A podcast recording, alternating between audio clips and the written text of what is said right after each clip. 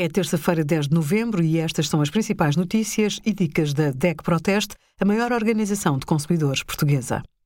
Hoje, em DEC.proteste.pt, sugerimos as precauções para evitar ficar com Covid-19 e gripe ao mesmo tempo, os testemunhos dos portugueses lesados pela Volkswagen e os melhores vinhos do nosso teste a mais de 300 vinhos tintos, brancos e rosés.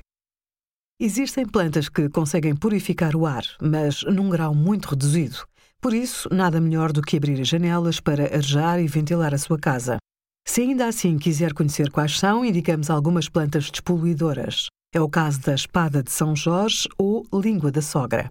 Muito resistente, é de fácil manutenção, gosta de calor e não sofre com as mudanças de temperatura. Outro exemplo fácil de cultivar é o clorófito, conhecido por absorver os principais poluentes domésticos, como o monóxido de carbono. Pode colocá-lo numa divisão úmida, como a cozinha ou a casa de banho. Obrigada por acompanhar a DEC Proteste, a contribuir para consumidores mais informados, participativos e exigentes. Visite o nosso site em deco.proteste.pt.